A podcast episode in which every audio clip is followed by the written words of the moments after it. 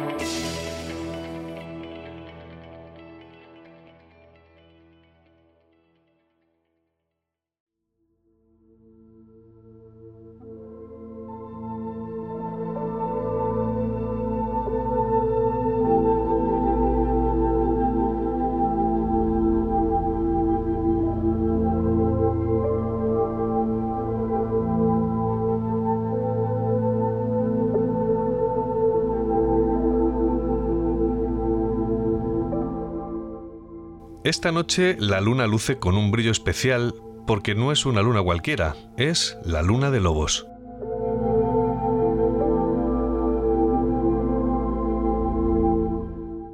Podrán verla desde el atardecer de hoy, eh, miércoles, hasta la noche del próximo viernes 29 de enero y mañana jueves será el momento de mayor plenitud, la auténtica luna llena.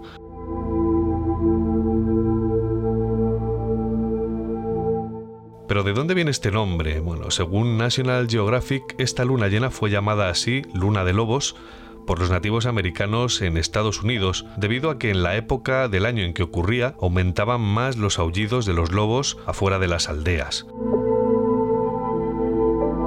Como esta luna sucede siempre en el mes de enero, en pleno invierno, también se la conoce con otros nombres, se la llama también luna de hielo o luna vieja.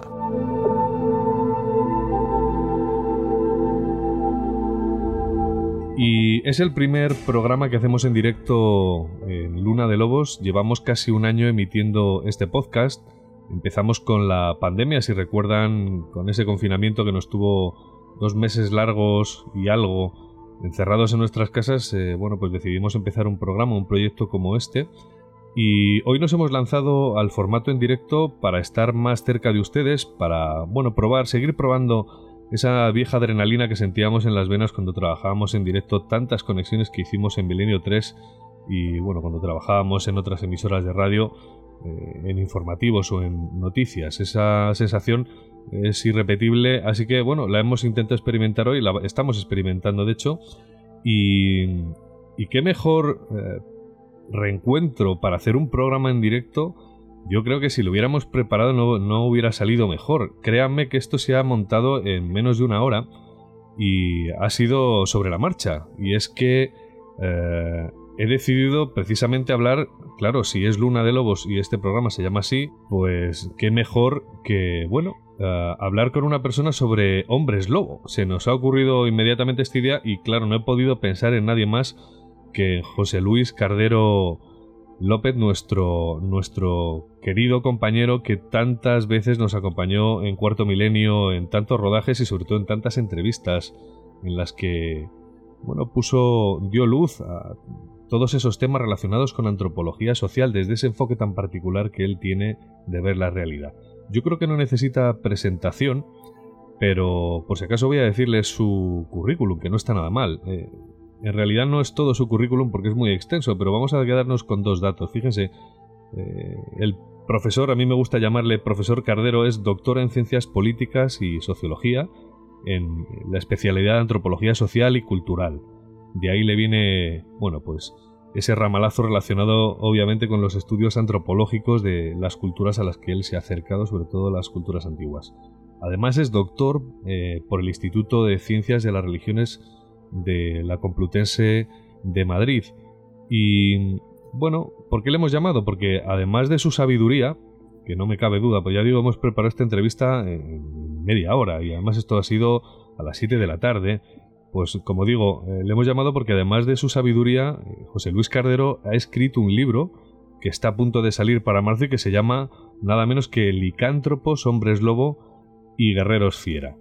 Bueno, yo creo que ya está al otro lado, nos está escuchando, lleva rato ahí oyendo y nada más que, bueno, saludarle en este reencuentro en las ondas después de tanto tiempo y darte las gracias por estar con nosotros esta maravillosa noche de, la luna de lobos. Eh, pues sí, buenas noches a todos, eh, a, todos los oyentes. Eh, un abrazo muy fuerte en especial para ti, Luis. Efectivamente, son muchas, muchas veces las que hemos coincidido en hablar de temas de lo más, de lo más curioso y hasta de lo más peregrino, ¿no? Y en este caso, pues efectivamente, el tema de los hombres lobos y los licántropos no cabe duda que es uno de ellos, uno de ellos, uno más, uno más de entre ellos, ¿no? Claro. Bueno, les que les normalmente esto no se suele hacer y de hecho no se debe y te lo dicen en las escuelas de periodismo, pero me gustaría disculparme si existe algún tipo de error ah, en el audio, si se cuela sonido. Yo estoy en casa, obviamente está por ahí danzando mi hijo, tengo un pastor alemán que tampoco se está quieto, quiere decir que probablemente les oigan a lo largo del programa. Eh, también, bueno, quiero que entiendan que hemos eh, empezado a emitir en directo con un programa que desconocíamos en la página web de, bueno, en Facebook. Eh, hemos tenido que hacerlo todo sobre la marcha. De hecho, bueno, yo creo que el sonido está llegando bien. Si no, ya lo veremos en su momento y lo colgaremos. Es de informar que lo colgaremos en la página de Evox, donde está, bueno, nuestro podcast subido, Luna de Lobos, que también pueden encontrar además en el programa Spotify. Ahí están colgados los 23 programas que llevamos nada menos en esta andadura eh, en diferido hasta hoy, que como digo nos estrenamos en el formato en directo con ese bueno con ese eh, gusto no que uno eh, vuelve a saborear cada vez que se sube a los micrófonos y cabalga este caballo sin silla que es el directo pero bueno yo creo que vamos a empezar sin más dilación porque tenemos muchas cosas de las que hablar esta noche en este programa y todas interesantes. Hemos hecho una preproducción de la entrevista eh, y les aseguro que va a ser un tema apasionante. Así que voy a empezar con la primera pregunta, José Luis, y se me ocurre plantear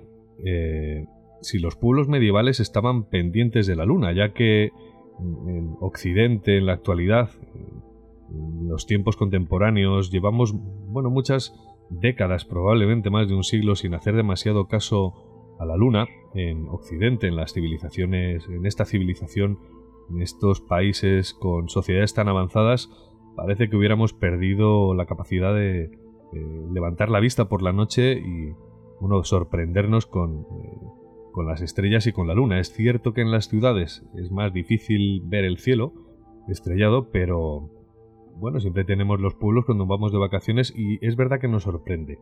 He dicho que eh, los pueblos actuales, eh, nuestra cultura, ya no mira la luna, pero no es cierto, pues yo recuerdo en el pueblo de pequeño que algún anciano me hablaba de cómo seguía los ciclos lunares. No obstante, sí que me gustaría saber, y eso lo seguro que lo sabe nuestro querido profesor Cardero, eh, si en la Edad Media los pueblos estaban pendientes de la luna y ¿Qué es lo que les decía nuestra, nuestra hermana nocturna?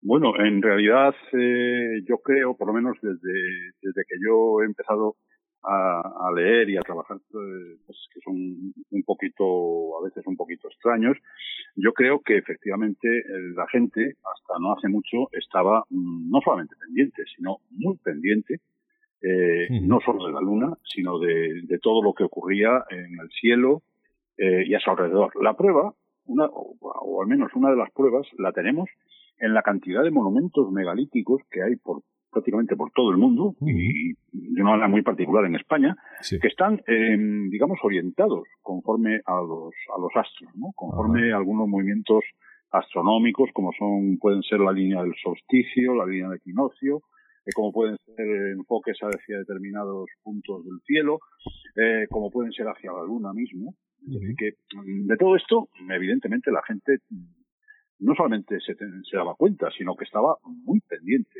de, todo ello, ¿no?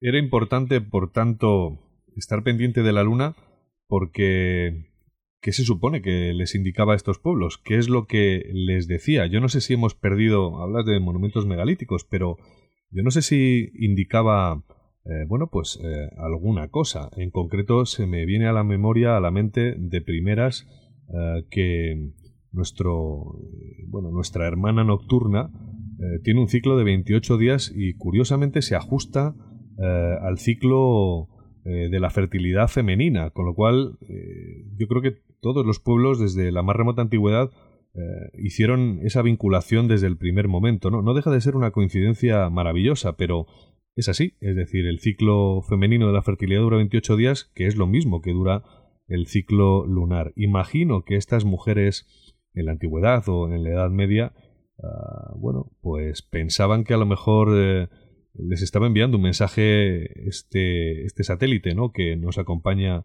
eh, todas las noches. Pero, como, como, como te digo, José Luis, la pregunta es, ¿cómo era de importante para los pueblos eh, antiguos o de la Edad Media y qué es lo que les indicaba? ¿Qué es exactamente lo que encontraban al contemplar la luna? ¿Qué información les daba?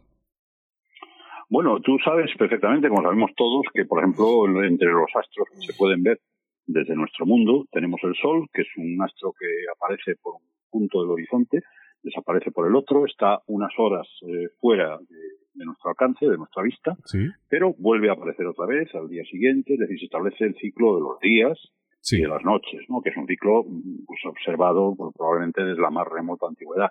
Con la Luna pasa un poco lo mismo, pero no exactamente lo mismo. Es decir, la Luna mm, sale muchas veces pero no sale brillando, no sale brillando como el sol, eh, sale como si estuviera oscurecida eh, cuando se trata, por ejemplo, de la, lo que se llama comúnmente la luna nueva, ¿no? Es decir, sale la luna, se puede observar la luna, sobre todo si el cielo está despejado y la noche es tranquila, pero eh, la luna no brilla, no brilla como brilla cuando sale la luna, digamos, en estado normal. Entonces, todas estas alteraciones que la, que la luna sufre de una manera particular y especial, y que efectivamente, como tú muy bien has dicho, están mm, muy relacionadas, eh, directamente relacionadas con, con el ciclo menstrual eh, femenino, con el ciclo de la, de la fertilidad, no solamente de las, de las mujeres, eh, de, las personas, de los seres humanos, sino también de los animales. hay muchos animales que tienen ese ciclo vinculado también con, el, con la aparición de la luna, ¿no? Entonces, evidentemente, esto llamó la atención, claro, desde, hace muchísimo, muchísimo tiempo, está recogido en muchísimas tradiciones, en todos los pueblos. En todos los pueblos se habla de la luna como de, vamos, en la antigua Grecia la luna era la diosa Selene, Era una diosa que salía por el cielo, que tenía, pues como todos los dioses y diosas, una vida muy azarosa, eh, al cabo de la cual, pues efectivamente se mostraba a los eh, seres humanos. Entonces yo creo que todo esto se recoge pues en centenares, por no decir en miles de tradiciones de todos los pueblos. Todo, a cualquier pueblo que vayas, eh, los astros que se ven en el cielo, no solamente la luna y el sol, desde luego, sino más, muchas más estrellas, eh, planetas, etcétera. Pero sobre todo la luna y el sol aparecen en prácticamente en todas las mitologías, en todas las recolecciones de datos, de leyendas, de cuentos.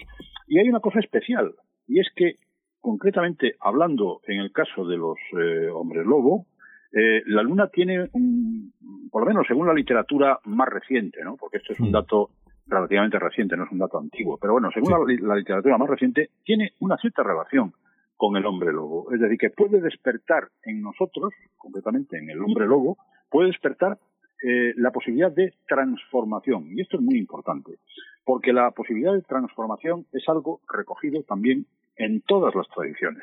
Es decir, cuando un sacerdote se acerca a lo sagrado, primero tiene que transformarse. Cuando alguien se acerca a un monumento megalítico, eh, puede esperar pasar a otro mundo y transformarse. Es decir, la transformación siempre está ahí. Entonces, ¿cómo se señala la transformación? Pues muchas veces se señala a través del curso de estos astros que nos acompañan desde siempre.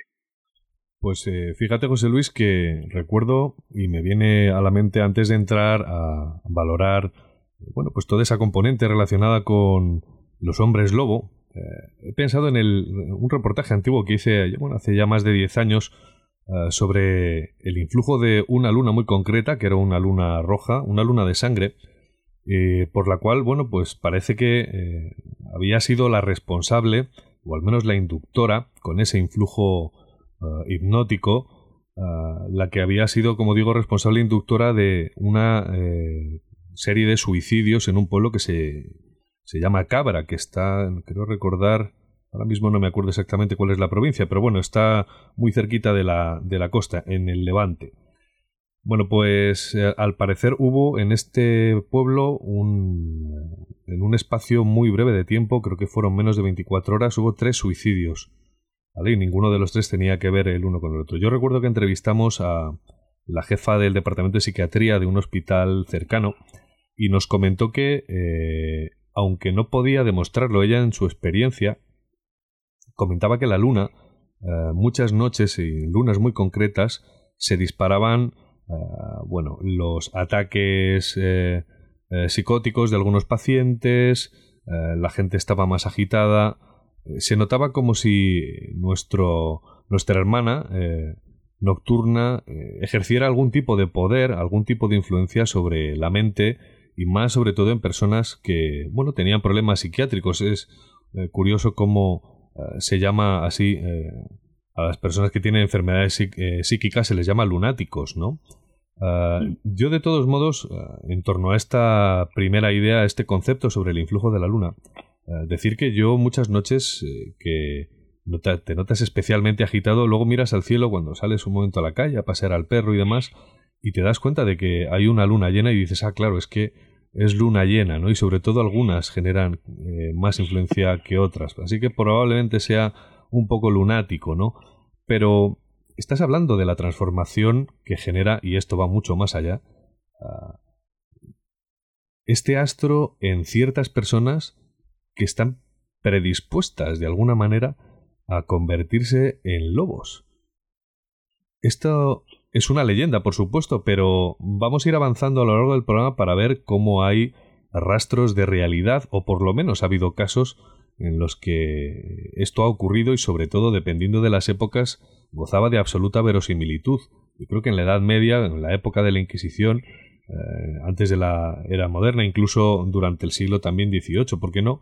Muchas de las personas creían absolutamente eh, y tenían fe en que el hombre lobo existía y así como eh, los fantasmas y una serie de cosas, ¿no? Es verdad que el mundo se ha hecho más seguro con los años. Eh, con este siglo parece que el misterio ha ido desapareciendo con las farolas, ¿no? Y las luces. Pero mm, se me ocurre la pregunta, José Luis, y es ¿de dónde procede la leyenda de los hombres lobo? ¿Es antiguo o pertenece a las típicas, si me ocurre, ¿eh?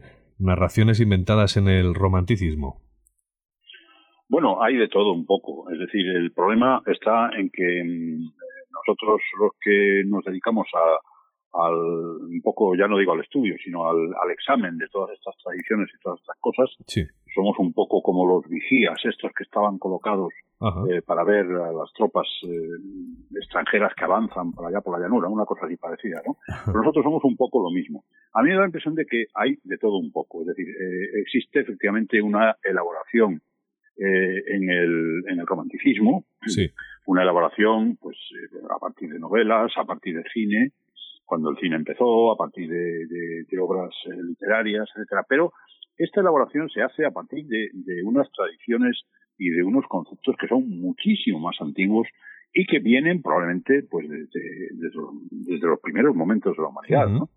¿Por qué se radica en el lobo? Bueno, el lobo siempre ha sido considerado por muchas culturas como un animal eh, eh, no, no solamente no inferior al hombre, sino superior en muchos casos al hombre. Es un animal eh, organizado que tiene una organización muy detallada y muy concreta en las manadas, según se ha podido estudiar recientemente, y es un, eh, un, un, animal que representa desde siempre, desde siempre, a lo extraño, a lo ajeno, es decir, a lo que es eh, exterior al grupo social. Tú ya sabes que el grupo social, sea una aldea, sea una ciudad eh, o sea un autobús, en fin, allí donde nos juntamos o nos reunimos una serie de personas que vamos a estar un, cierto tiempo eh, reunidas y juntas, siempre se establecen unas fronteras, ¿no? Hasta aquí llegamos, eh, esto de aquí es nuestro, lo de allá es del otro, es decir, siempre hay un mecanismo de establecimiento de fronteras.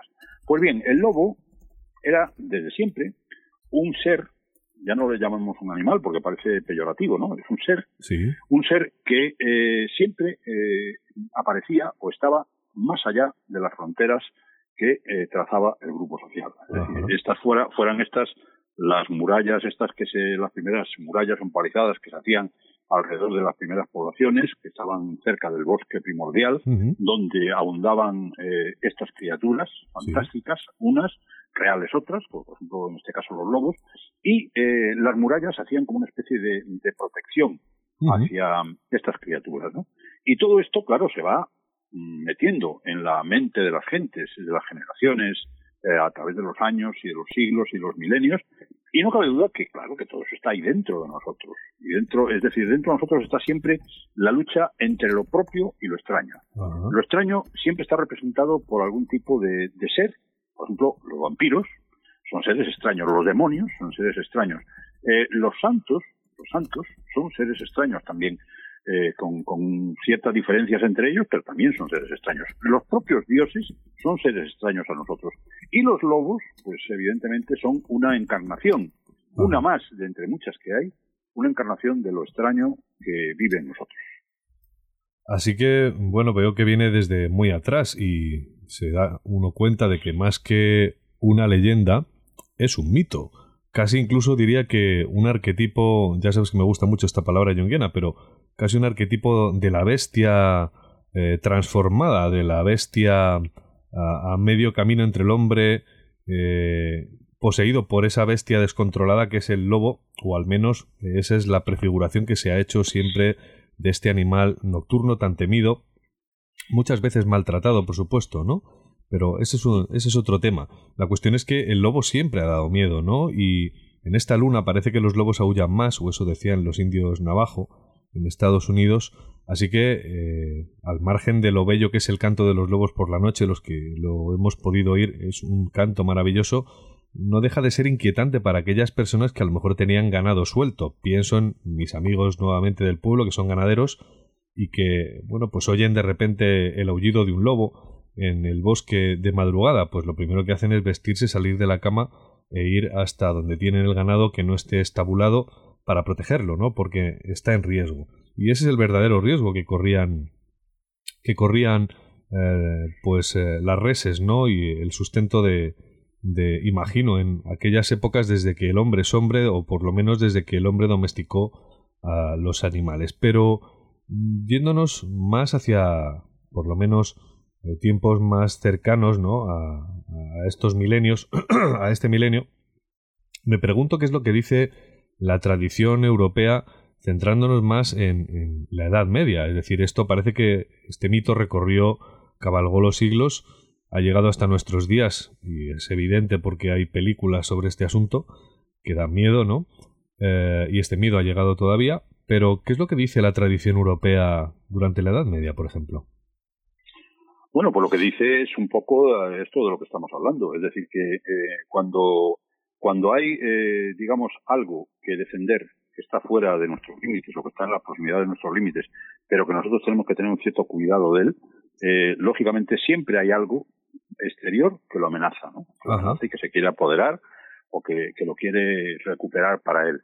Eh, el lobo no es más que esto, es un poco el, animal, la encarnación más bien, ¿no? la, configuración de, de, algo, pero yo quiero insistir en que efectivamente durante la Edad Media se, se eh, proliferaron mucho estas narraciones.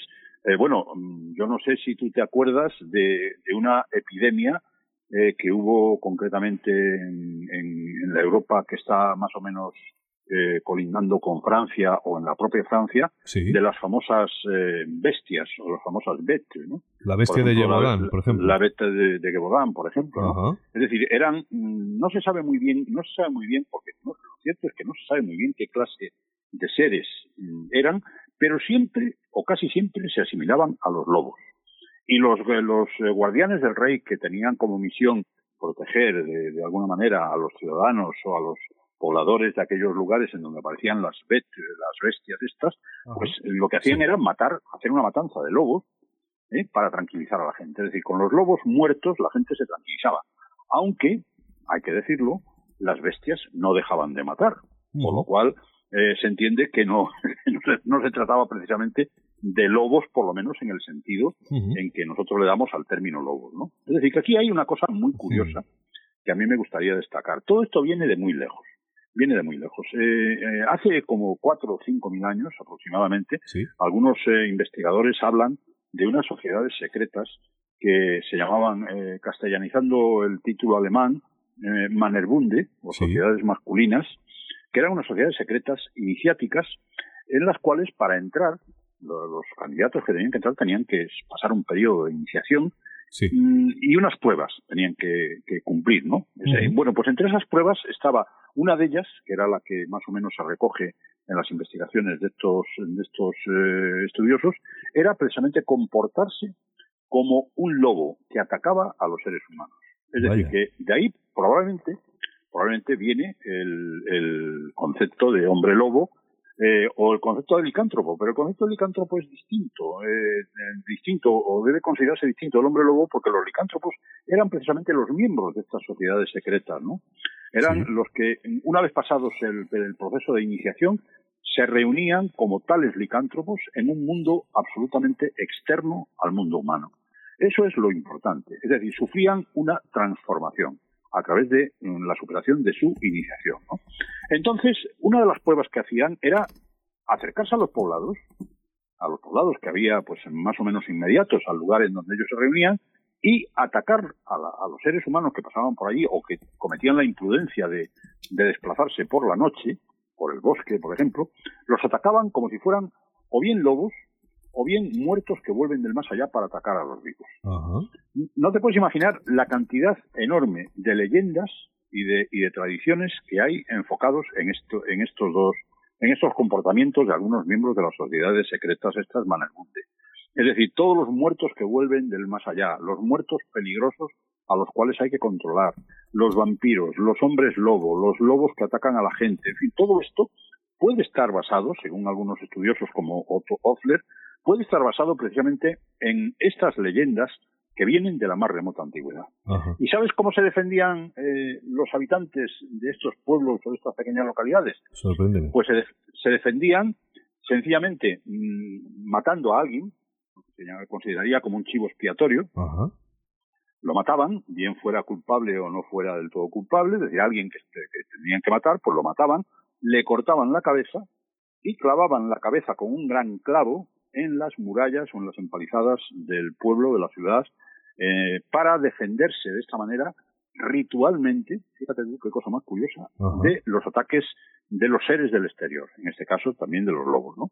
Eh, tanto es así que, por ejemplo, en un pueblo como Ullastret, eh, que está creo que en la provincia de Gerona, no quiero equivocarme, pero creo que está ahí, eh, un pueblo, un poblado íbero, existen en el museo que hay allí local, existen eh, varios eh, cráneos clavados con grandes clavos de hierro eh, que se rescataron de las murallas o de las empalizadas de ese pueblo. Y que todo esto tiene siempre unos fundamentos que se basan en dos cosas. Primero, en el temor a lo que hay más allá de la frontera del grupo social y segundo, en la posible transformación que cualquier persona realmente iniciada pueda experimentar.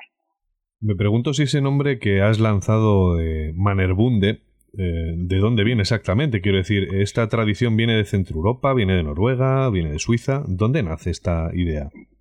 Bueno, la idea de la Manerbunde nace en el, término es un término alemán, nace en Germania, son asociaciones secretas masculinas, eh, un poco parecidas a esas que salieron en alguna película que yo creo recordar eh, de los hombres leopardo, de los grupos de los hombres leopardo. No recuerdo exactamente qué película era, pero había en África una, una especie de grupo, o asociación de hombres leopardo, que eran muy parecidos, eh, tanto en su especialización como en sus fines, a estas Manerbunde. ¿no? Manerbunde quiere decir sociedades masculinas eh, secretas. Son sociedades a las que no se accede de cualquier manera.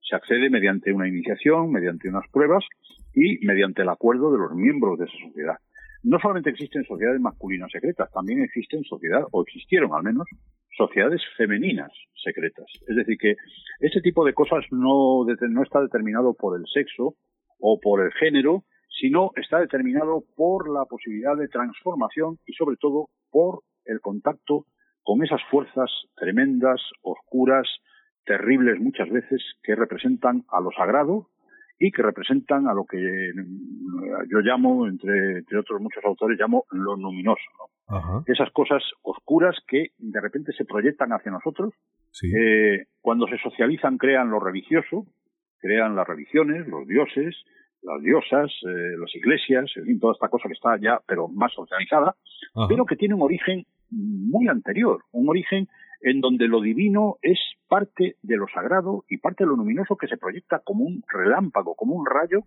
sobre las sociedades humanas y puede hacer cualquier cosa, es decir, puede dar lugar a cualquier tipo de, creación, a cualquier tipo, por ejemplo, la creación de muchos santuarios, de los que, por ejemplo, hay en Galicia, eh, se debe precisamente a esta eh, acción de lo sagrado, a una influencia de lo sagrado que llega, toca en un determinado punto y en ese determinado punto eh, se producen una serie de fenómenos, entre los cuales está la propia transformación de la que estamos hablando, y que está muy curiosamente relacionada también con los lobos.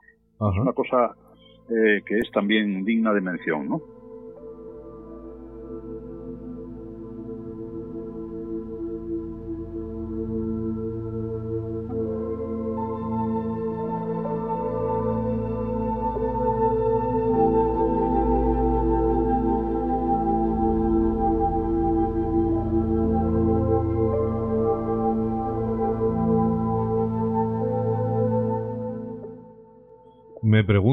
Porque según estabas hablando, eh, es verdad que estamos hablando del nacimiento del mito, por lo menos de la primera referencia con la que contamos.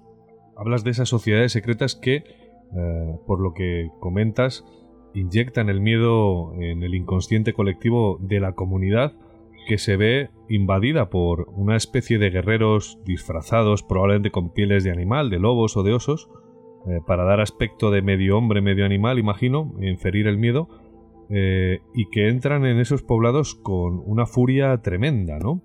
Ah, se supone que esto era así, quiero decir, ¿qué es lo que hacían exactamente esta gente que se organizaba? Y luego te voy a hacer otra pregunta, eh, trazando un paralelismo con el presente, a ver qué es lo que opinas tú. Sí, sí, pues efectivamente es así. Es decir, que estas sociedades secretas eh, que tenían pues esa, eh, da de cuenta que esto era una, imposición a los neófitos. Es decir, el neófito se tenía que comportar como un muerto que volviera del más allá para atacar a los vivos, no, no para asustarles, sino para atacarlos, atacarlos, devorarlos, sacarles su sangre, es decir, hacer un sacrificio auténtico, eh, o comportarse como un oso o como un lobo en estado salvaje. Es decir, eh, es la, encarnación de lo extraño, de lo ajeno al, al mundo, digamos, habitual al mundo de la, población, a las calles, a las casas.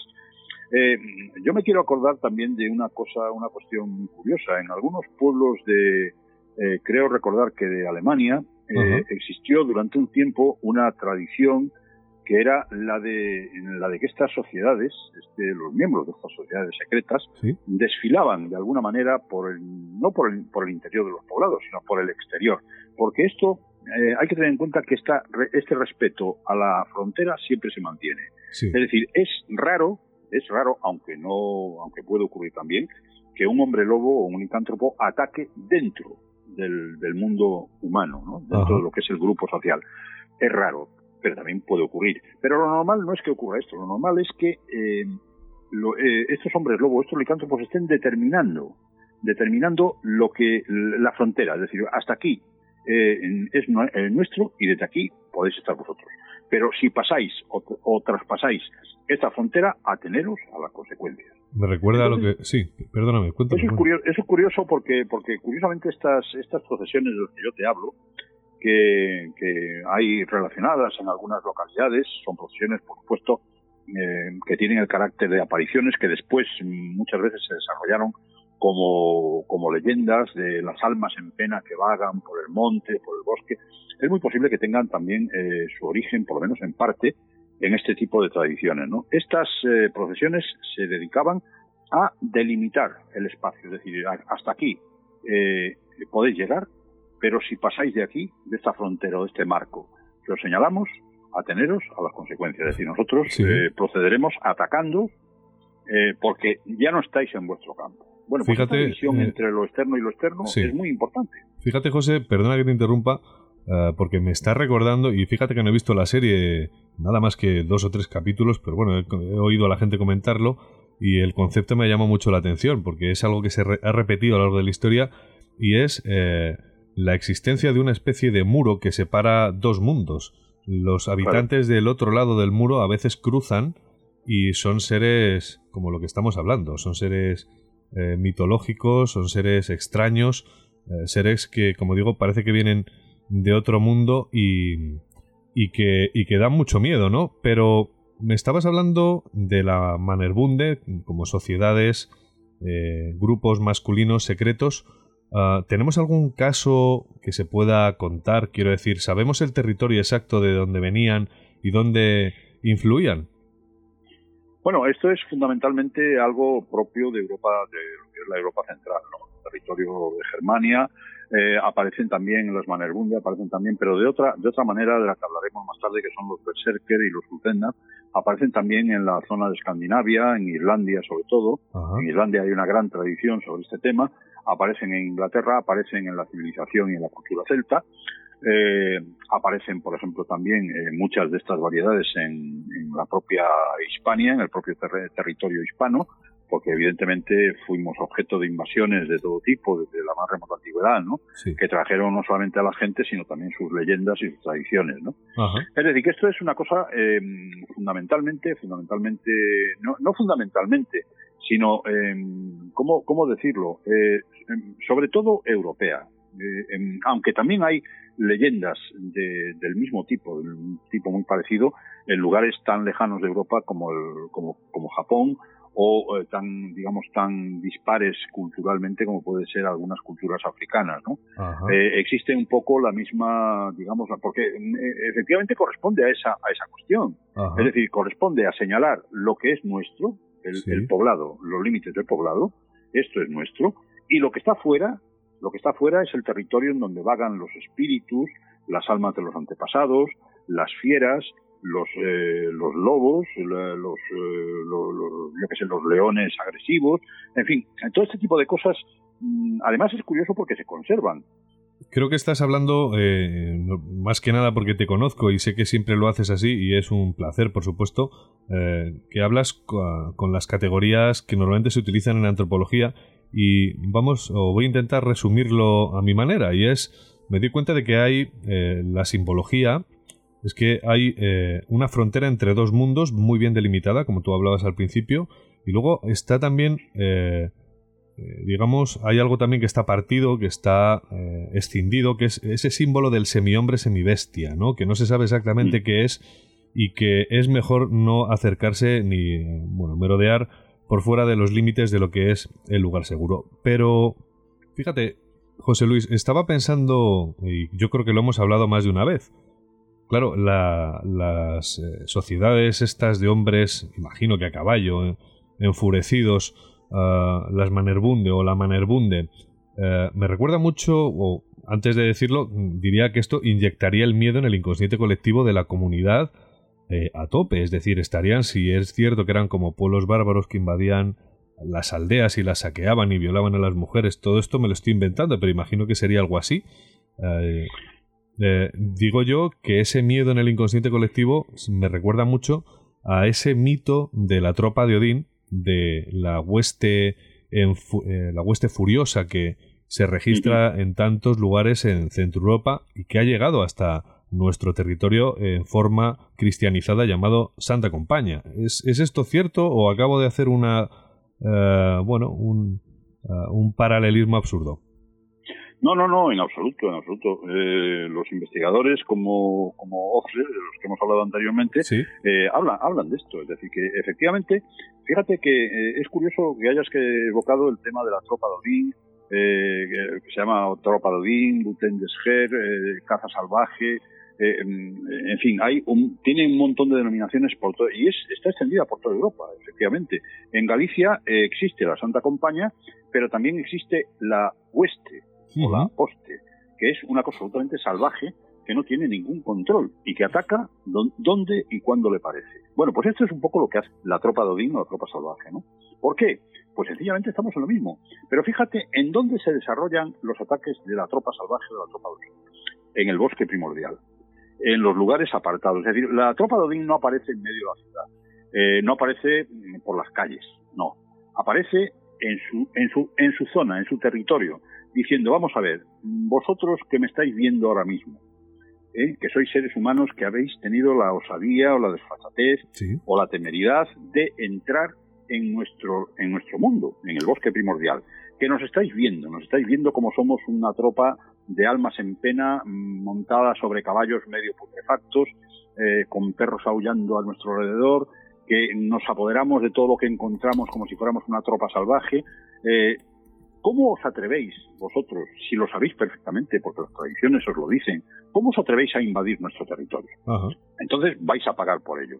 Y efectivamente, pagan por ello porque esas personas o esas, eh, esos individuos que entran de una manera temeraria en el bosque son eh, eliminados o raptados o transformados ellos mismos también en un número más de esa tropa salvaje o de esa tropa de Pero fíjate una cosa muy curiosa, y es que esta tradición, esta tradición está reflejada en, en, algunos ortostatos de algunos monumentos megalíticos, es decir, de hace cuatro o cinco mil años. Ajá, ¿de qué forma? La, caza, la caza salvaje está reflejada, por ejemplo, en, en, un, en, un sepulcro megalítico de Portugal, eh, que en uno de los ortostatos lo recogieron los, eh, los arqueólogos del matrimonio Leisner, que era un matrimonio alemán que se dedicó a estudiar toda la, los monumentos megalíticos de, la península ibérica, de, norte a sur y de este a oeste.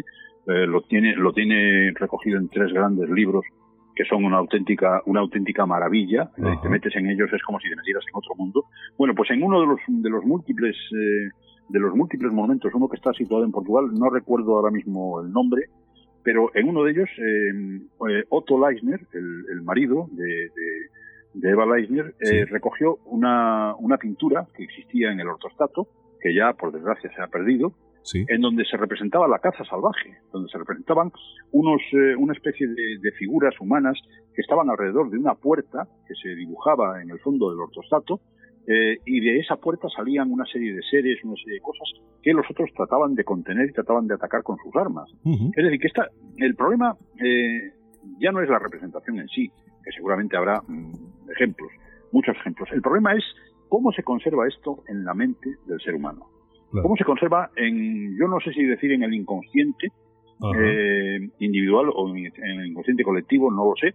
Eh, no me atrevo a emplear términos eh, freudianos ni términos jungianos, que son un poco complicados, sí. pero no cabe duda que, se conservan ahí. Bueno, es como si el, miedo atroz, es como si el miedo atroz se grapara en, eh, en los genes también y esa información recorriera, cabalgar a lo largo de los siglos. Es cierto que no conozco demasiado bien esta eh, disciplina nueva que se está escuchando de últimas que se llama la epigenética, por la cual, resumiendo mucho y seguramente que meta la pata, pero bueno, ustedes eh, imagino que me disculparán, más o menos viene a decir algo así como que los genes gozan de una plasticidad por la cual digamos que la información no solamente se transfiere a nivel ojos azules, ojos verdes, la abuela eh, tenía los dedos de los pies más largos o el pelo rubio, sino que eh, cosas como los eh, sustos potentes, una muerte, cosas que en el árbol genealógico son absolutas desgracias o, cosas muy chocantes también se transfieren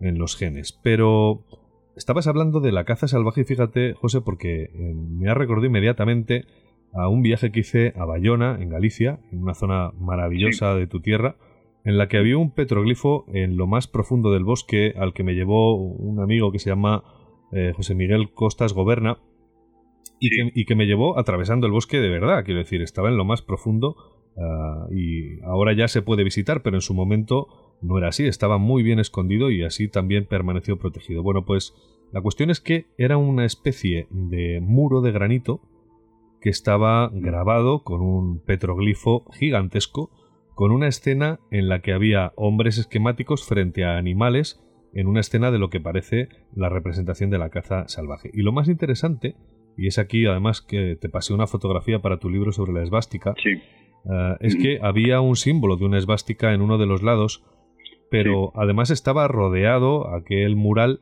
rodeado de laberintos y de otros símbolos geométricos que, según lo que me has contado algunas veces, esa esvástica lo que está indicando es un cambio de estado psíquico, ¿no? Es como el paso hacia, eh, hacia el otro lado, ¿no? Sí, exactamente, sí, sí, efectivamente, porque es lo que suele, lo que suele invocar eh, tanto la esvástica como los signos esvastiformes.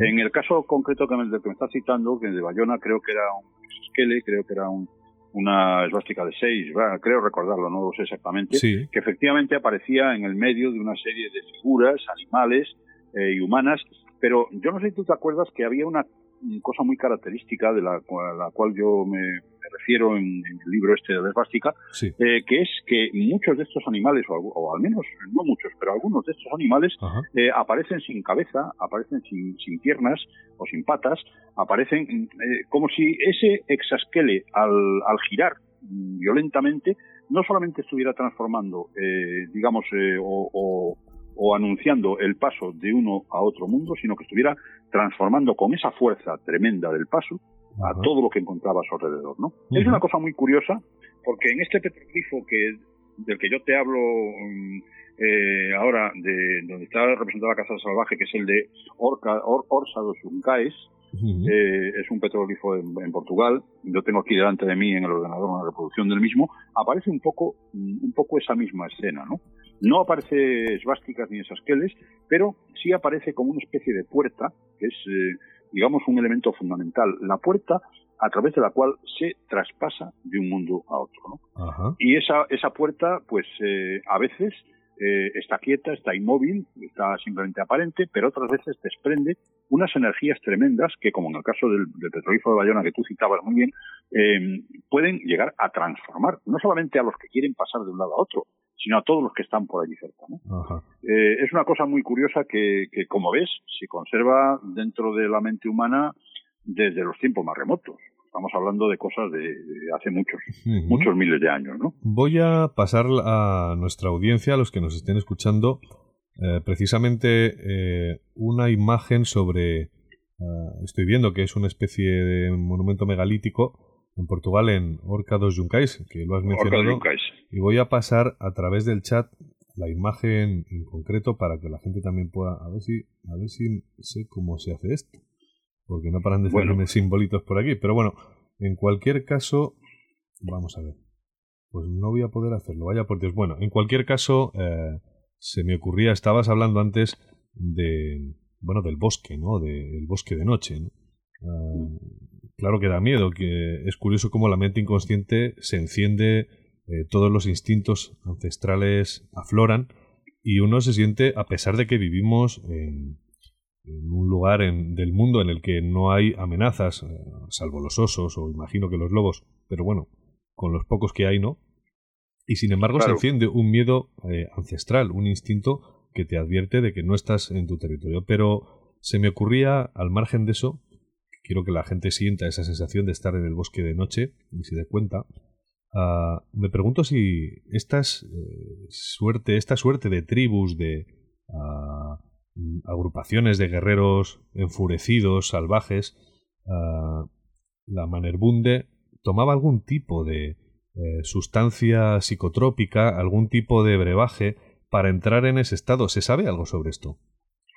Bueno, se ha especulado muchísimo sobre el particular, es decir, que hay muchísimos tratados, muchísimos trabajos, eh, una bibliografía muy abundante, eh, investigaciones incluso sobre el tema, que efectivamente hablan de algunas sustancias eh, psicotrópicas que se podían haber ingerido en el caso de, estas eh, sociedades iniciáticas, ¿no? Y que la, ingestión de estas de estas sustancias podría ser una parte más de la iniciación de los neófitos que alcanzaban así de esa manera con la ingestión de la sustancia su plenitud como miembros de la sociedad secreta, ¿no?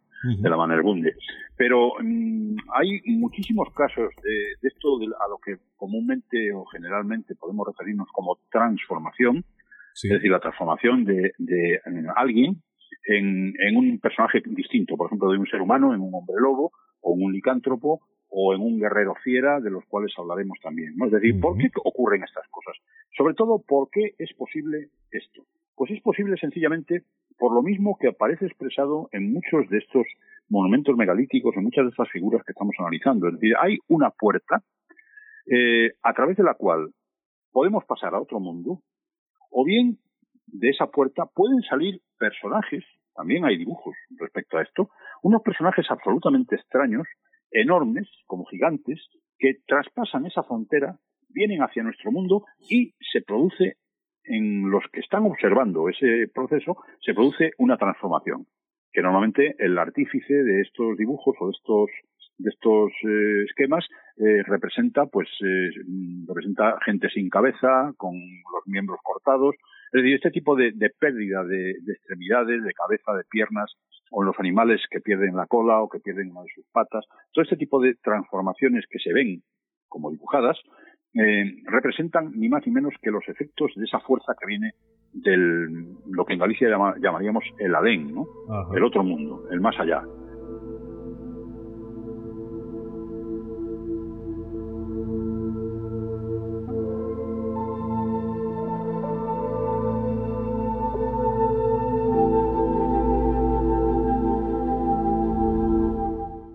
Iba a decir, eh, José Luis, que hemos llegado ya casi a la hora de programa y me gustaría hacer una breve pausa para que bueno, la audiencia tome aire, pueda respirar y nosotros, eh, bueno, también descansemos un poquito, que buena falta nos hace, pero bueno, no les desvelo nada más, les dejo con la música y volvemos en unos instantes. Hasta ahora.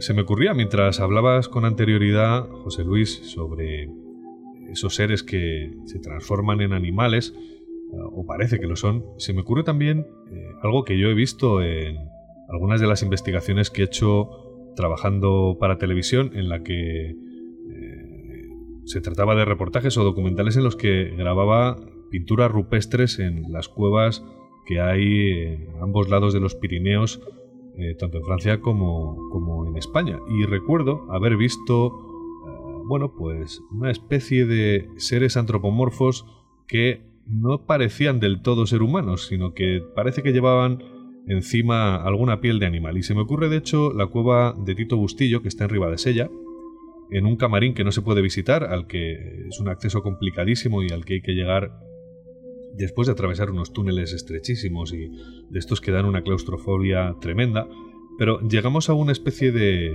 pequeño templo, una cavidad, un camarín con una acústica tremenda, que yo recuerdo que tocabas la palma, las palmas y decías, es muy fácil que la conciencia, la conciencia se quiebre aquí si metes unos tambores y eh, estás todo el tiempo con el mismo ritmo, ¿no? Pero ¿Qué había? Bueno, pues había en una bandera calcárea, en una formación calcárea, había una especie de, hombre con una piel de animal. Y esto me recuerda también a la cueva de Nio, donde hay otro ser semihumano, y otra en la cueva de Troafer, que están, las dos son en Francia, en la que hay una imagen muy conocida de un brujo que parece que está tocando la flauta y que es ahí es clarísimo que es medio medio bisonte o medio medio uro medio humano. Y te pregunto esto porque, claro, esta parte de la historia, siendo tan antigua como es, estamos hablando de pinturas rupestres que tienen 30.000 años, 40.000, eh, claro, son eh, personas que de cierto, en cierto modo son chamanes, quiero decir que son eh, muy respetados por la comunidad en la que, si es una representación, quiero decir, de, del, del sacerdote, ¿no? De aquellas culturas prehistóricas aquellas tribus pues eh, no tenía nada que ver con, eh, con la Manerbunde. Quiero decir, era gente respetada, era gente querida, incluso era gente imprescindible eh, para el discurrir normal de la tribu. Yo no sé si esto es que con la Manerbunde quiero decir, porque esto es anterior a lo que me comentabas, el mito de la Manerbunde es de 5.000 años, creo que has dicho, y esto es mucho más antiguo. Yo no sé si es que hubo algún tipo de cambio o si esto se ha estudiado. Cuéntanos. Bueno, mira, aquí hay una aquí hay una, una cuestión eh, importante, pero claro, es una cuestión eh, legendaria como tantas de estas que estamos tratando, ¿no? Eh, es decir, ha habido siempre siempre ha habido en la en la historia de las religiones, en la historia de lo que podríamos llamar la historia de lo divino, donde aparecen los dioses, las diosas, los héroes, en fin, toda, toda esta gente, siempre ha habido algunos rebeldes, algunos que no estaban de acuerdo ni con las prescripciones de, digamos, del jefe de los dioses, ni con las actitudes que se tenían que tener, ¿no? Entonces, eh, una de las cosas que los dioses prohibían, o solían prohibir por lo general, era el contacto, mm, no, no el contacto, sino el, el, conocimiento, el que los seres humanos adquirieran conocimientos que no debían tener. Es decir, el, el, revelarles a los seres humanos cosas que no debían saber era algo que los dioses no querían. Esto está, por supuesto, desde la, la mitología griega con Zeus, em, eh, con, con, el propio Prometeo, en fin, eh, hay montones de casos de la historia, de la mitología, en la que se narran esto, este tipo de cosas, ¿no? Te iba a preguntar, José, porque lo hemos visto antes cuando estábamos fuera de micrófono preparando el programa y has hecho una diferenciación que me ha llamado mucho la atención y nos va a servir para entrar de lleno en, bueno, eh, casos que hayan ocurrido más cercanos, que nosotros los podamos palpar, nos los podamos imaginar porque están más cerca. Y, es la diferenciación, mira, ya está mi hijo por aquí, y es la diferenciación entre hombres lobo y licántropos. Has dicho que son distintos. Cuéntanos esto. Bueno, mira, los, eh, yo, vamos, es una, una idea que tengo yo, vamos, no es que la tenga yo, que se me haya ocurrido a mí, sino que la he recogido de otros investigadores eh, que la han apuntado, ¿no? Es decir, los licántropos son en realidad miembros de sociedades secretas del tipo este del que hemos citado, el tipo de Manuel Bunde, o sociedades secretas eh, en las que es necesario hacer unas pruebas iniciáticas para poder entrar. Entonces, todos los que están dentro son licántropos, hacen sus ceremonias eh, como licántropos, pero son ceremonias casi siempre sacrificiales, es decir, que raptan a lo mejor a alguien de un poblado humano y lo sacrifican eh, de forma sangrienta en sus altares como licántropos, eh, ofreciendo esa sangre a los dioses, ¿no? a los dioses que les inspiran. Estos licántropos lo son para toda su vida, es decir, no, no pueden dejar de ser licántropos. Son licántropos para siempre, es como una especie de iniciación que una vez adquirida ya no se puede volver atrás. Sin embargo, los hombres lobos son una, una, un aspecto, digamos, un poco más literario de las leyendas, en el que el afectado, por, por, esta transformación eh, lo es porque cuando se enfrenta, por ejemplo, a un lobo que lo muerde o, a otro hombre lobo que lo ataca de alguna manera y lo hiere o le transmite de alguna manera a través de la sangre o a través de la mordedura o a través de, algún otro procedimiento le transmite esta maldición. Entonces, el, el, proceso del hombre lobo es diferente. Es diferente porque el hombre lobo eh, tiene unos, unos eh, momentos eh, previos a la transformación que son muy típicos. Es decir, son eh, momentos en los que no se produce del todo la transformación, pero se va a producir. Y en esos momentos, según las tradiciones y las leyendas, sobre todo según la mitología eh, islandesa, que es la que recoge estos casos, son muy peligrosos. Es decir, es muy peligroso acercarse a ellos porque pueden atacarte. Entonces, el problema está en que una vez que se transforman en lobos, tienen que desvestirse, tienen que quitarse los vestidos porque la vestimenta, las ropas, son una representación de lo humano. Entonces ellos tienen que deshacerse de todo lo humano que tienen encima, esconder bien las ropas, esconderlas en un sitio en donde las puedan encontrar de nuevo a su vuelta y marcharse completamente desnudos. Suelen atravesar un río, un lago, una extensión de agua, que es, digamos, el espacio liminal en el que se produce esa transformación y salen por el otro lado transformados en lobos.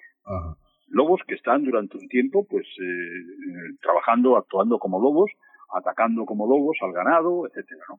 Estaba, estaba recordando un caso eh, en un viaje, el primero que hice a Suiza, rodando un reportaje que nos llevó a grabar sobre la figura de Carl Gustav Jung, allí en esa casa iniciática en Bolling, en orillas del lago Zúrich, pero me acuerdo que nos enviaste un documento con información sobre un caso que había ocurrido en el cantón de Valois, en una aldea, de una epidemia de licantropía ya por el siglo, creo que era el siglo XVI o XVII, eh, eh, en plena Inquisición, ¿no?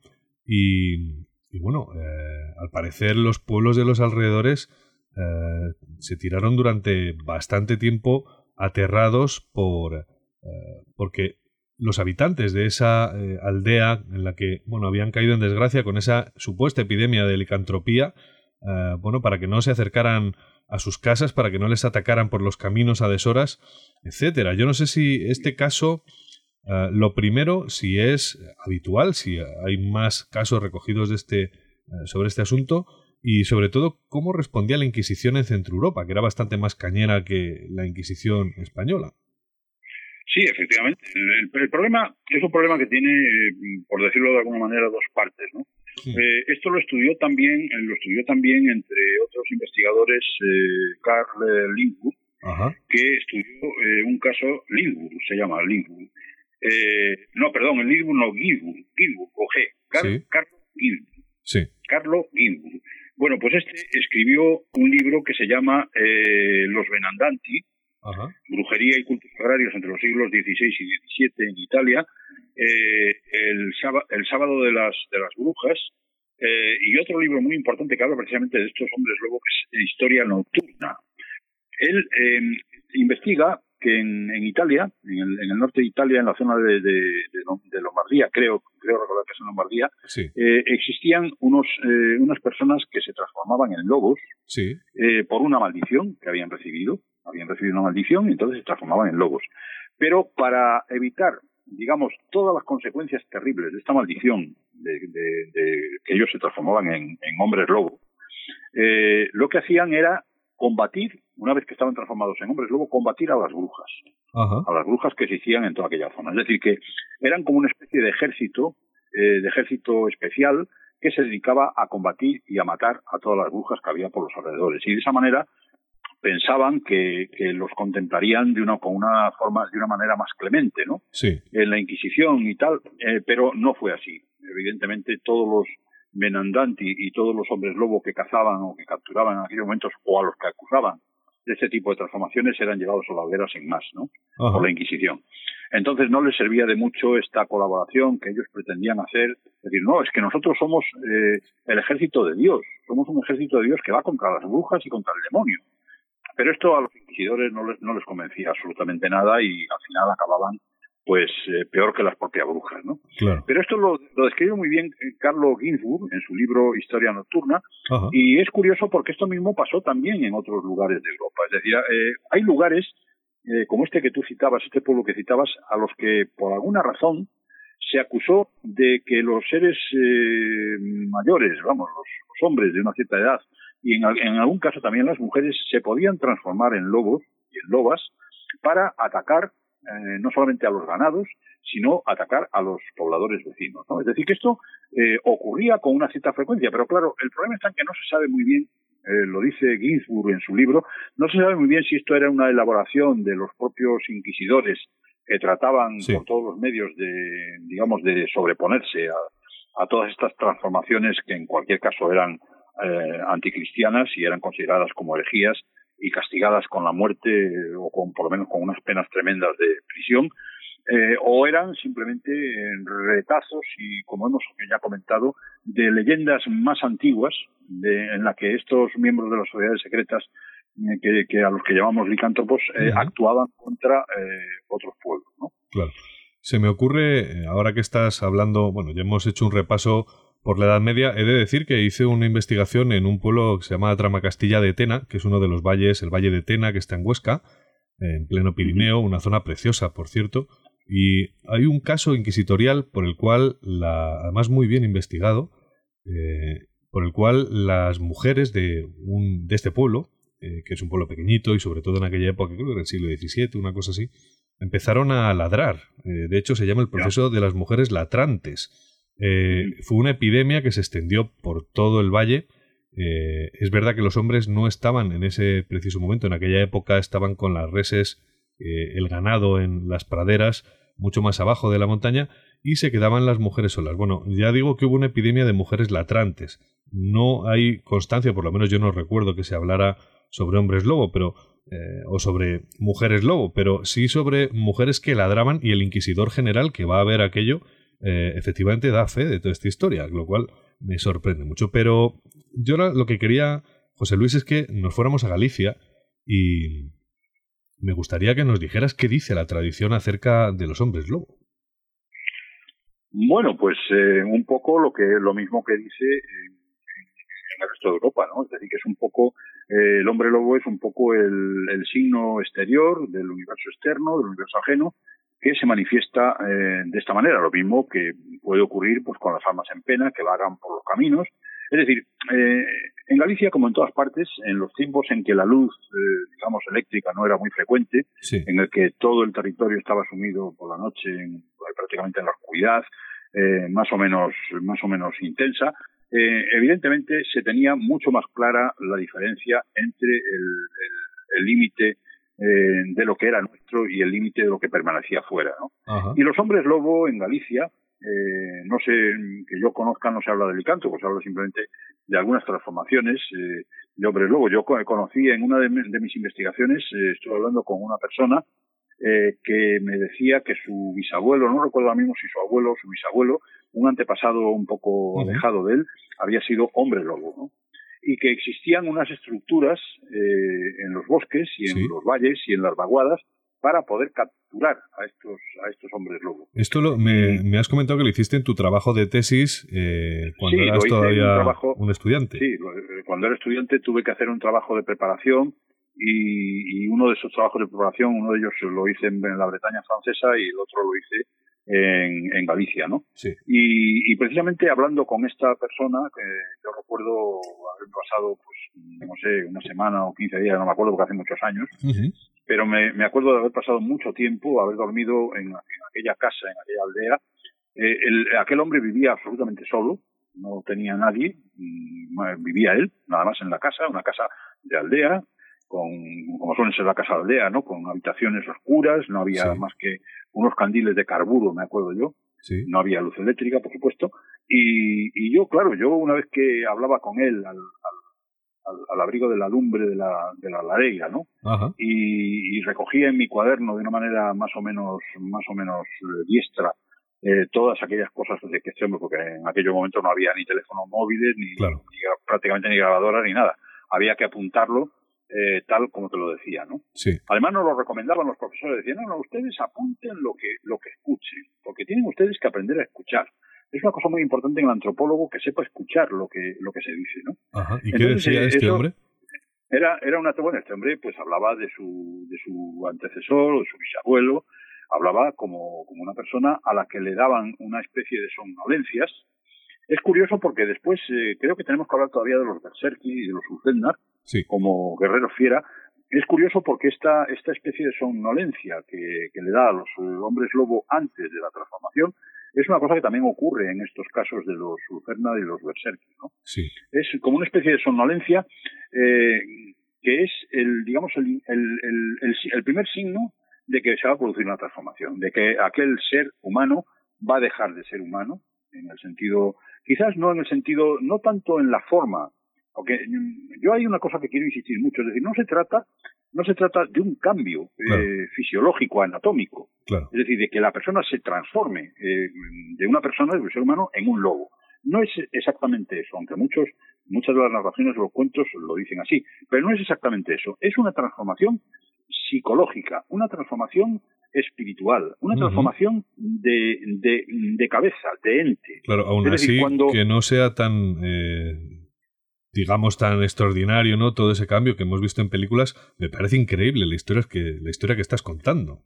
No, no, no, pero es que, bueno, lo cierto es que la mayor parte de los licántropos, eh, perdón, luego en este caso, se retiran, se quieren, se, se van fuera del mundo, se marchan de su casa cuando van a sufrir esa transformación. Es decir, se marchan. No quieren que esa transformación, eh, de que de esa transformación sean testigos ni sus familiares, ni sus amigos, ni las personas que están con ellos. Es decir, ellos se desnudan, se quitan la ropa, atraviesan el río según el, digamos el esquema general que aparece en la leyenda de los investigadores y al otro lado aparecen como lobos, pero no aparecen físicamente como lobos, sino mm, yo no sé si decirlo psíquicamente o que tampoco es exactamente eso, es decir, es un estado mm, anímico diferente de, de conciencia y de manera de ser, en la que no son exactamente lobos, sino que son fieras ajenas al ser humano. ¿Y qué es, lo, ¿qué es lo que decía este hombre sobre, sobre el desenlace? ¿Qué es lo que contaba? Bueno, este hombre, pues, pues nada, él no, no contaba que su pariente lo hubieran cogido, ni lo hubieran eh, aunque lo persiguieron por visto en alguna ocasión. Yo no lo recuerdo muy bien porque ya te digo, hace muchos años. Sí. Es un, eh, yo rellené, me acuerdo que rellené un cuaderno entero entre los días que estuve allí, un cuaderno de, No de más de, de- un cuaderno entero de, de anotaciones eh, tomadas de una manera, en fin, un poco un poco extraña y la verdad es que no me acuerdo muy bien lo que de todo lo que él me decía, pero lo que él me decía es que existían unos sistemas para cazar o para pero no para cazarlos exactamente para matarlos o para eliminarlos, no, no, para cazarlos y que el grupo social los pudiera controlar. Porque el, el tema de todo este, el, el tema que viene a, a subrayar todo esto es algo que sale de nuestro control y que nosotros queremos que vuelva a nuestro control. Claro. ¿eh? Esa, esa es la cuestión. Es decir, lo que se trata, bueno, y para eso empleamos imágenes de santos, poderes del demonio, poderes de santos, invocaciones, eh, reliquias, eh, es decir, empleamos todo tipo de instrumentos que, que nos, se nos ponen a nuestra, que lo sagrado, por ejemplo, lo religioso pone a nuestra disposición para producir esa transformación de vuelta. Oye, José. ¿y había algún tipo? Porque yo recuerdo también que, por ejemplo, cuando en Galicia te bautizan por error con ciertos óleos o eres el séptimo Sí. hijo del séptimo hijo, parece que estás predestinado a de bueno pues a ser ciertas cosas y todas eh, digamos paranormales, ¿no? Por decirlo de alguna manera. ¿Existe algún Sí. tipo de predestinación eh, por eh, situaciones similares a estas que en el tema de los Bueno, hombres lobo? Sin duda, sin duda sí, porque claro, evidentemente todo este tipo de cosas no suceden porque sí, suceden porque hay siempre, mm, y casi siempre suele ser una, una alteración o suele ser una infracción del orden social. Es decir, yo me acuerdo concretamente en una obra, una de las, de las obras más famosas de Ramón María de Valle Inclán, que es Romance de Lobos, creo recordar, en donde eh, los hermanos, de los hermanos que eran los hijos de don Juan Ramón Montenegro, que eran todos una panda buena, ¿verdad? Pues eh, un día les da por ir al cementerio y robar un muerto, así, sin más, ¿no? Uno de ellos, por cierto, era cura. O sea que imagínate tú el follón. Se van al cementerio, roban el muerto, lo tienen lo tiran por allí, andan con él y tal. Bueno, pues como castigo a esa infracción, porque Sí. eso es una infracción gravísima, Sí. se produce la aparición no de la Santa Compañía, sino de la hueste, Ajá. que es otra cosa mucho peor que la Santa Compañía. De la. Y no, no, no, no es exactamente la Manerbún, bueno, sí, o podría ser la Manerbún, pero es una, una- la hueste es fundamentalmente agresiva. La Santa Compañía puede ser más o menos pacífica si tú tomas las medidas oportunas para que no se fijen en ti o te proteges de alguna manera con algún tipo de ceremonia y tal, puedes pasar, pero la hueste no. La hueste es una hueste de demonios, una hueste que va a por ti directamente si te encuentra. Entonces, claro, a don Juan Manuel Montenegro no le pilló la Santa Compañía, le pilló la hueste, como consecuencia de esta, mm, de, digamos, de esta infracción terrible Sí. que sus hijos habían cometido. Bueno, pues es un poco lo mismo que pasa con los hombres. Es decir, que no solamente por un error en el, en el bautizo, de que efectivamente te bauticen con óleos sagrados en vez de con agua, que el cura se equivoque Sí. y en vez de pronunciar las palabras bien las pronuncie mal. Bueno, todo este tipo de cosas son, digamos, alteraciones que la gente recoge como una especie de explicación para algo que no tiene mucha explicación, que es que una persona del interior del grupo se salga del grupo y se transforme en otra cosa. Ajá. Eso es algo que hay que explicarlo, evidentemente. Entonces se explica con todo este tipo de, de- de historias, ¿no? Que si el cura se equivocó al nacer, al, al bautizarlo, que si nació con el, cordón umbilical enrollado en, en el cuello, que si la madre tuvo una fiebre cuando, es decir, todo este tipo de cosas recogían evidentemente cosas que sucedían en aquellos momentos Sí. en donde la sanidad no estaba extendida en absoluto, ¿no? En donde la gente tenía que nacer y morir a- eh, como pudiera, ¿no? Pero no cabe duda que se aprovecharon muchas de estas leyendas y muchas de estas connotaciones para eh, atestiguar la transformación mm, que de otra manera no se podía no se podía entender, ¿no? Es decir, ¿cómo se puede entender la transformación de un ser humano en un hombre lobo? Pues iba, No se puede entender. te iba a dar una de las teorías que se han comentado por algunos autores y que hablan de que en aquella época eh, lugares como Galicia, que son muy húmedos, se consume pan de centeno en vez de o pan de maíz, pan de millo, pero no pan de trigo y sobre todo el de centeno, que siempre que vamos para allá, bueno, pues es como muy habitual encontrarlo. Y parece ser que, claro, en, el, en el- las plantaciones de centeno hay un hongo que coloniza y, eh, digamos, parasita el centeno, que es el cornezuelo. Y Sí, el cornezuelo contiene, seguramente ya lo sabrán los oyentes, el alcaloide del ácido lisérgico, ¿no? Es decir, eh, digamos que es la, la base del LSD. Y claro, esto me hace pensar, o algunos de estos autores, eh, digamos, desarrollaban la teoría, la idea de que quizá las gentes de estas aldeas tomaban eh, pan de, de centeno contaminado con cornezuelo y, claro, la sustancia entraba en contacto con su cuerpo y podría provocarles alucinaciones en las gentes. Yo no sé qué opinas de esta teoría que se ha hablado y, bueno, yo creo que está bastante extendida ya, quiero decir, es una cosa bastante eh, aceptada, ¿no? Bueno, la verdad es que, eh, que sí, puede ser. De todas maneras, yo había leído que la que este, este tipo de intoxicación con el cornezuelo del centeno eh, producía como una especie de como una especie de, de, parálisis y al final se producía como una especie de, de, gangrena, ¿no? Un tipo de enfermedad. El, ergotismo, me parece, ¿no? sí, sí, que Exactamente, sí, que afectaba a las extremidades, sobre todo las extremidades inferiores, y como en aquellos momentos pues, no había atención médica ni había manera de poder eh, controlar este tipo de, infecciones o de, o de intoxicaciones más bien, pues eh, se producían estas enfermedades, ¿no? Pero no recuerdo ningún caso en el que este tipo de intoxicaciones produjera la, la transformación en, en lobo. Lo que sí recuerdo en, en las tradiciones, sobre todo en, en, las ciudades, en los castros romanizados del, del siglo I, de, de, transición entre el siglo I de nuestra era, más o menos, eh, existían unos, eh, como una especie de monumentos, que eran los monumentos que se conocen como pedras formosas, porque tienen una especie de fachada con una piedra elaborada, en donde aparecen, por cierto, símbolos como la esvástica, con mucha frecuencia y mucha abundancia. Bueno, y eso era como una especie de recinto en donde las personas entraban para tomar baños de calor, y poder sudar, ¿no? Eran como una especie de balneario. Eso, las tribus celtas de los castros, ¿te refieres? Sí, exactamente, sí, que por ejemplo en, en la ciudad de Briteiros, que está en el norte de Portugal, existen eh, existe un monumento de estos perfectamente conservado y existe otro eh, que está destruido casi en toda su totalidad, ¿no? Es decir, que ah. es probable que en, que muchas de las poblaciones, por lo menos en algunas de las más importantes, existiera con frecuencia este tipo de este tipo de instalaciones.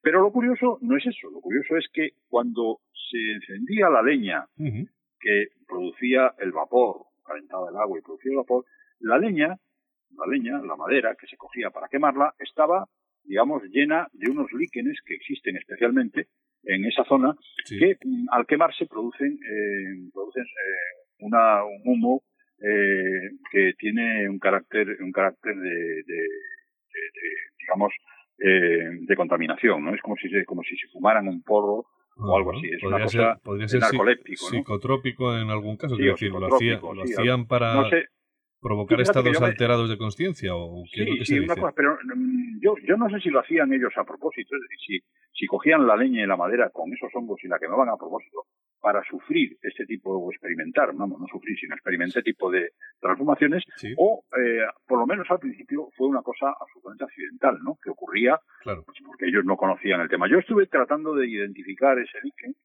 y de llevárselo a una, a una amiga que tengo yo en la Universidad de Santiago, eh, que es eh, bioquímica, para ver si se podía determinar de alguna manera si efectivamente contenían ese tipo de, esos líquenes contenían algún tipo de sustancia de tipo psicotrópico o, o en fin, o que pudiera dar lugar a estos estados de conciencia alterados. ¿no? Piensa de todos modos, eh, José, que bueno, yo desconozco por completo que exista esta sustancia, pero nunca lo había oído, al menos, aunque es del mundo hongos, del, del, reino fungi, pero no lo he oído. Pero piensa de todos modos que es una sauna, quiero decir, no es es raro que haya rituales en los que la gente eh, bueno, rompe las puertas de la percepción y pasa a un estado alterado de conciencia precisamente por el vapor y por la falta de aire, ¿no? Sí, sí, pero no cabe duda, no cabe duda que si a eso le añades un tipo de, elemento facilitador, trópico que facilita de alguna manera, pues no cabe duda que eso se produce con una mayor intensidad y se produce con una mayor fuerza. Y todo esto eh, para, para transformarles, a lo mejor, o sea, la teoría habla de que también lo transformaba, se transformaban en algo, aunque sea psicológicamente, me mm. refiero, claro. Bueno, evidentemente, evidentemente ahí había, ahí había un proceso de transformación.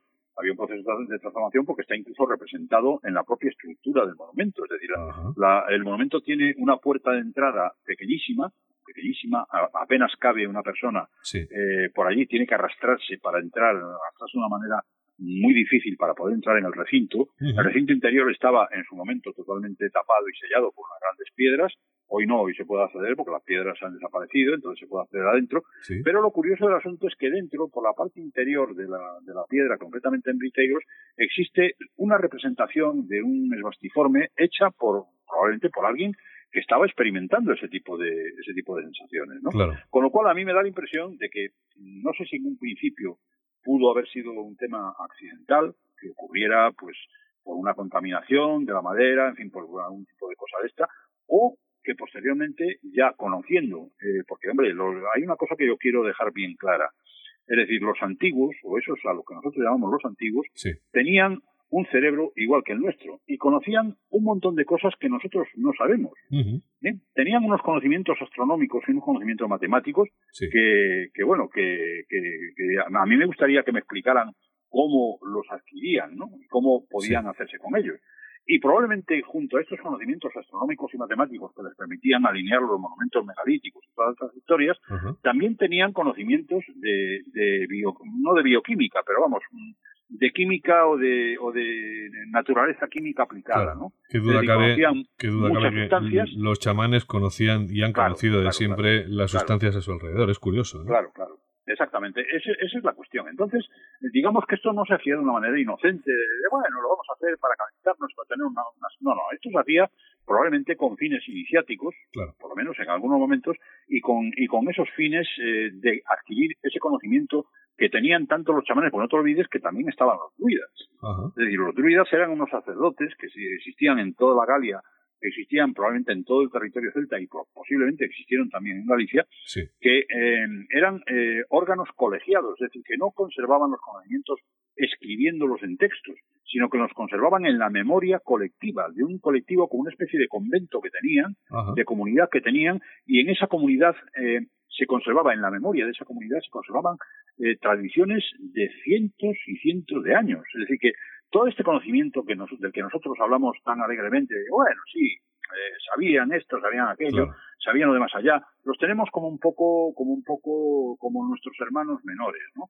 Y en realidad eh, yo estoy cada vez más convencido que en muchos casos los hermanos menores somos nosotros. Por lo menos el mundo, el, mundo de lo, de lo, digamos, sí, bueno, ellos tenían unos conocimientos, tenían unos conocimientos que además, eh, por ejemplo, hoy en Galicia están trasplantados en lo que yo llamo eh, los grupos textuales de los petroglifos, ¿no? Es decir, todas esas enormes imágenes, enormes cantidades de imágenes y de datos que están eh, repartidos por toda Galicia y por muchos puntos del mundo en los petroglifos, toda esa información que, probablemente era utilizada, era utilizada por los especialistas como druidas y chamanes, pero que era grabada allí para ser mantenida allí, para ser conservada allí, además en la memoria, ¿no?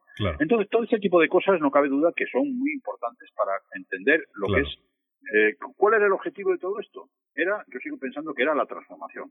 Es decir, tú te transformabas eh, no necesariamente en lobo, ni necesariamente en oso, ni necesariamente en un ser de, no, no, te transformabas porque, primero, tenías que ir a otros universos o mundos que sabían ante ti y tenías que saber cómo volver. Porque, claro, el problema está en que los muertos, cuando se van más allá, no vuelven. Claro. ¿Eh? Digamos que sufrían una transformación eh, de, Los chamanes eran especialistas, según mi de los chamanes eran especialistas, entre muchas cosas, en el viaje al más allá. Es decir, podían ir y podían volver, podían regresar. Entonces, todo esto implica un conocimiento que no es un conocimiento banal, ni que no es un conocimiento de estos que que se despachan con tres o cuatro, con tres o cuatro temas. ¿no? Pues esto, Sino que es eh, una cosa muy importante. Sí, esto José Luis me trae a colación, eh, ya vamos eh, para terminar el último tema del programa de esta noche en directo que hemos bueno, decidido hacer porque es la luna de lobos esta noche. la noche en realidad es mañana, pero esta madrugada ya casi es luna llena, esa luna llena de lobos. y hasta el día 29, hasta el viernes, la van a poder ver. Pero en cualquier caso, la última pregunta me trae, digamos, a la mente la, un nombre y un par de apellidos, Miguel Blanco Roma Santa, eh, que es el caso archiconocido, muy famoso, del proceso que hubo contra este hombre que era de un pueblo gallego que, bueno, digamos, asesinó a unas cuantas mujeres eh, y a niñas también, eh, diciendo que se transformaba en hombre lobo y es un caso recogido importante porque es un caso recogido por un digamos un procedimiento judicial además muy voluminoso. Existe en el archivo, Mm. eh, se puede ir a revisar. Yo estaba viendo esa biblioteca y es impresionante la cantidad de documentos que hay. En cualquier caso, me estaba recordando esto que comentabas tú, de ese eh, salto de conciencia. Eh, pues en el caso de este hombre parecía que era algo absolutamente natural. Podríamos estar hablando de un paralelismo entre lo que habías comentado antes de los Berserker, creo que habías dicho. Sí, los Berserker y los Suzendam, sí. Que eran dos, eh, dos tipos de dos tipos de, de personajes que se relatan se relatan en la en la eh, mitología islandesa Sí. de, de Islandia, no irlandesa, sino islandesa, Sí, de, que se relatan como, como unos seres que se transformaban, se podían transformar o bien por, por la, según al- aseguran algunos investigadores, por la ingestión de algunas sustancias en un momento dado de su, de su existencia, ajá. o en un momento dado tal, se transformaban en guerreros fiera, es decir, en guerreros que no eran capaces de detenerlos ningún tipo de armas de los adversarios, ¿no? Es decir, que se cargaban a todo el mundo que encontraban por delante. Sí. Hasta que se les pasaba eh, y caían en una especie de agotamiento que duraba durante duraba bastante tiempo, ¿no? O sea, que entraban Entonces, en una especie de catarsis Entraban en una brutal. especie ¿no? de letarsis eh, brutal, que no que una vez que acababan, pues ellos no recordaban absolutamente nada Sí. de lo que les había pasado. Algunos autores dicen que, que esto se producía por la ingestión de algún tipo de psicotropos, eh, tal como los que hemos estado comentando. Sí. Pero otros autores, como Dillman, por ejemplo, que se ha dedicado a investigar mucho la mitología islandesa, eh, dice que no, que, que la mayor parte de las tradiciones que él ha recibido, que él ha investigado, em, se producen en, en- estas cosas se producen en determinadas familias. Es Sí. decir, es como una especie de gen que se traslada de padres a hijos. Ajá. Entonces hay eh, una, una familia muy famosa, muy famosa, que, que el padre era un hombre, vamos, era un berserkir, un berserkir. Sí. La, la, la mujer de ese berserkir era también una berserkir, es Ajá. decir, que se habían casado los dos, el uno, el uno y la otra, y el hijo era eh, también berserkir, pero era menos berserkir que los otros, es decir, le daba un poco la alteración con menos frecuencia que a los padres. Pero el padre, cuando se, cuando se, el, el padre se llamaba el lobo de noche, en islandés, Ajá. se llamaba el lobo de noche. Es decir, que se producía como una especie de somnolencia previa a la transformación, durante la cual era muy peligroso acercarse a él, porque te podía atacar, y la madre también era una mujer muy peligrosa, muy peligrosa, a la cual tenías que tener, con la cual tenías que tener mucho cuidado de no acercarte en determinados momentos. Eh, entonces, este hombre, eh, una vez que producía esa especie de somnolencia durante el estado ese era muy peligroso, se transformaba en berserkir y se ponía a destrozar todo lo que encontraba por el medio. Entonces, si estaba en una batalla, pues claro, era como una especie de arma, eh, de arma, de, de- de arma secreta, ¿no? Sí. De aquello era, porque aquel no le hacían efecto ni las flechas, ni los fuegos, ni las espadas, aquello se, él se llevaba por delante todo lo que encontraba. Entonces el problema está en que mm, con este, con esta motivación, eh, los reyes de Noruega y los reyes, los reyes islandeses eh, escogieron a, estas, a estos personajes a los que les pasaba esto, pero no porque tomaran ninguna droga, sino porque tenían en, en sus genes tenían esta capacidad de transformación, ¿no? Los Ujú. cogían como, como guardias, eh, como su guardia personal, hasta que, claro, como estas, estos personajes eran absolutamente incontrolables, porque no, no los podía controlar nadie, se fueron deshaciendo de ellos poco a poco y al final se fueron extinguiendo. ¿no? Sí. Pero es curioso porque en la mitología islandesa se habla eh, de estos como, como los soldados, como los Ainerjar, como los soldados de Odín. Ajá. Odín escogía y tocaba en el combate a algunos soldados especiales suyos y mandaba a las valquirias, a las valquirias, Sí. las mandaba para que escogieran sus almas y esos seres se transformaban en, en Ulfednar o se transformaban en Berserkir. Claro, vemos Es decir, que, que, era una Wotan, cosa de Odín. Wotan, ¿eh? que es el, dios supremo del panteón nórdico, eh, Odín o Exactamente. eh, tiene, es el Sí. que maneja los lobos. Son, eh, José Luis, historias de otros tiempos que no son tan lejanos. Bueno, cabe, y- Eh, tú sabes, tú sabes que, que, que Wotan, Wotan, Odín tiene dos lobos, ¿no? Dos Sí. lobos como, como suyos, que son sus mensajeros. Es. Son aquellos que le, que le dicen cómo está. Tiene dos lobos y dos cuervos. Los cuervos se llaman Uxin y Munin y los lobos se llaman Friki y el otro no recuerdo exactamente cómo. Son, eh, uno se llama Friki, es, cu- es curioso. Van a buscar las almas de los muertos, ¿no? Van a buscar las almas de los muertos y van a informar sobre todo a su dueño, a Odín, Sí. de cómo está el mundo, ¿no? Es decir, bueno, pues oye, esto eh, hay que arreglarlo porque allí se produce este follón y este problema y tal, tenemos que mandar a tal sitio. Y Sí. Es decir, que son como una especie de organizadores, de espíritus organizadores, lo cual nos indica lo profundo y lo importante Sí. qué es el contenido de estas leyendas. Pues, Porque están hablando de cosas que, en realidad están en la mente humana. Eso te iba a decir, son estos de los hombres lobos son, ya para terminar, son historias de otro tiempo, a pesar de que, quién sabe si aún existen territorios del ser humano aún por sorprendernos y, bueno, que sean territorios misteriosos ¿no? y sorprendentes. Bueno, hemos llegado. posiblemente sí, Hemos llegado al final de este programa especial en directo de Luna de Lobos, el primero de toda la historia, del casi el año que llevamos. Eh, en el que bueno que llevamos andando ¿no? desde la pandemia desde el confinamiento todavía quedan unos par de meses para cumplir ese año y hemos querido abrir este, esta ventana en directo para nuestra audiencia porque esta noche es la, eh, es el principio de esta luna llena de invierno que inaugura el año, que es la luna de lobos, nada menos. Recuerdo a la audiencia que es eh, el nombre viene de bueno, las tribus norteamericanas de indios que así la llamaban porque eran las noches eh, probablemente más frías en las que se oía aullar a los lobos con más persistencia. Pues José Luis, ha sido un absoluto placer, como siempre, bueno, asistir a una clase magistral tuya de, eh, todas estas historias maravillosas que tanto me gustan, por lo menos, escuchar cada vez que nos juntamos. Y es un privilegio, por supuesto, ofrecérselas a, la audiencia y, bueno, y ya digo, compartir ese conocimiento que nos acerca a estas historias tan, digamos, tan curiosas, pero que sobre todo tienen una base científica eh, documentada gracias a la antropología y que estoy convencido de que le ha hecho a la audiencia muy feliz escucharte esta noche y por supuesto a la audiencia que nos escuche en las distintas plataformas como evox.com o en el programa eh, colgado en Spotify. Así que, sin más, José, muchísimas gracias. Ha sido un placer absoluto. Bueno, pues gracias a vosotros. El placer ha sido mío.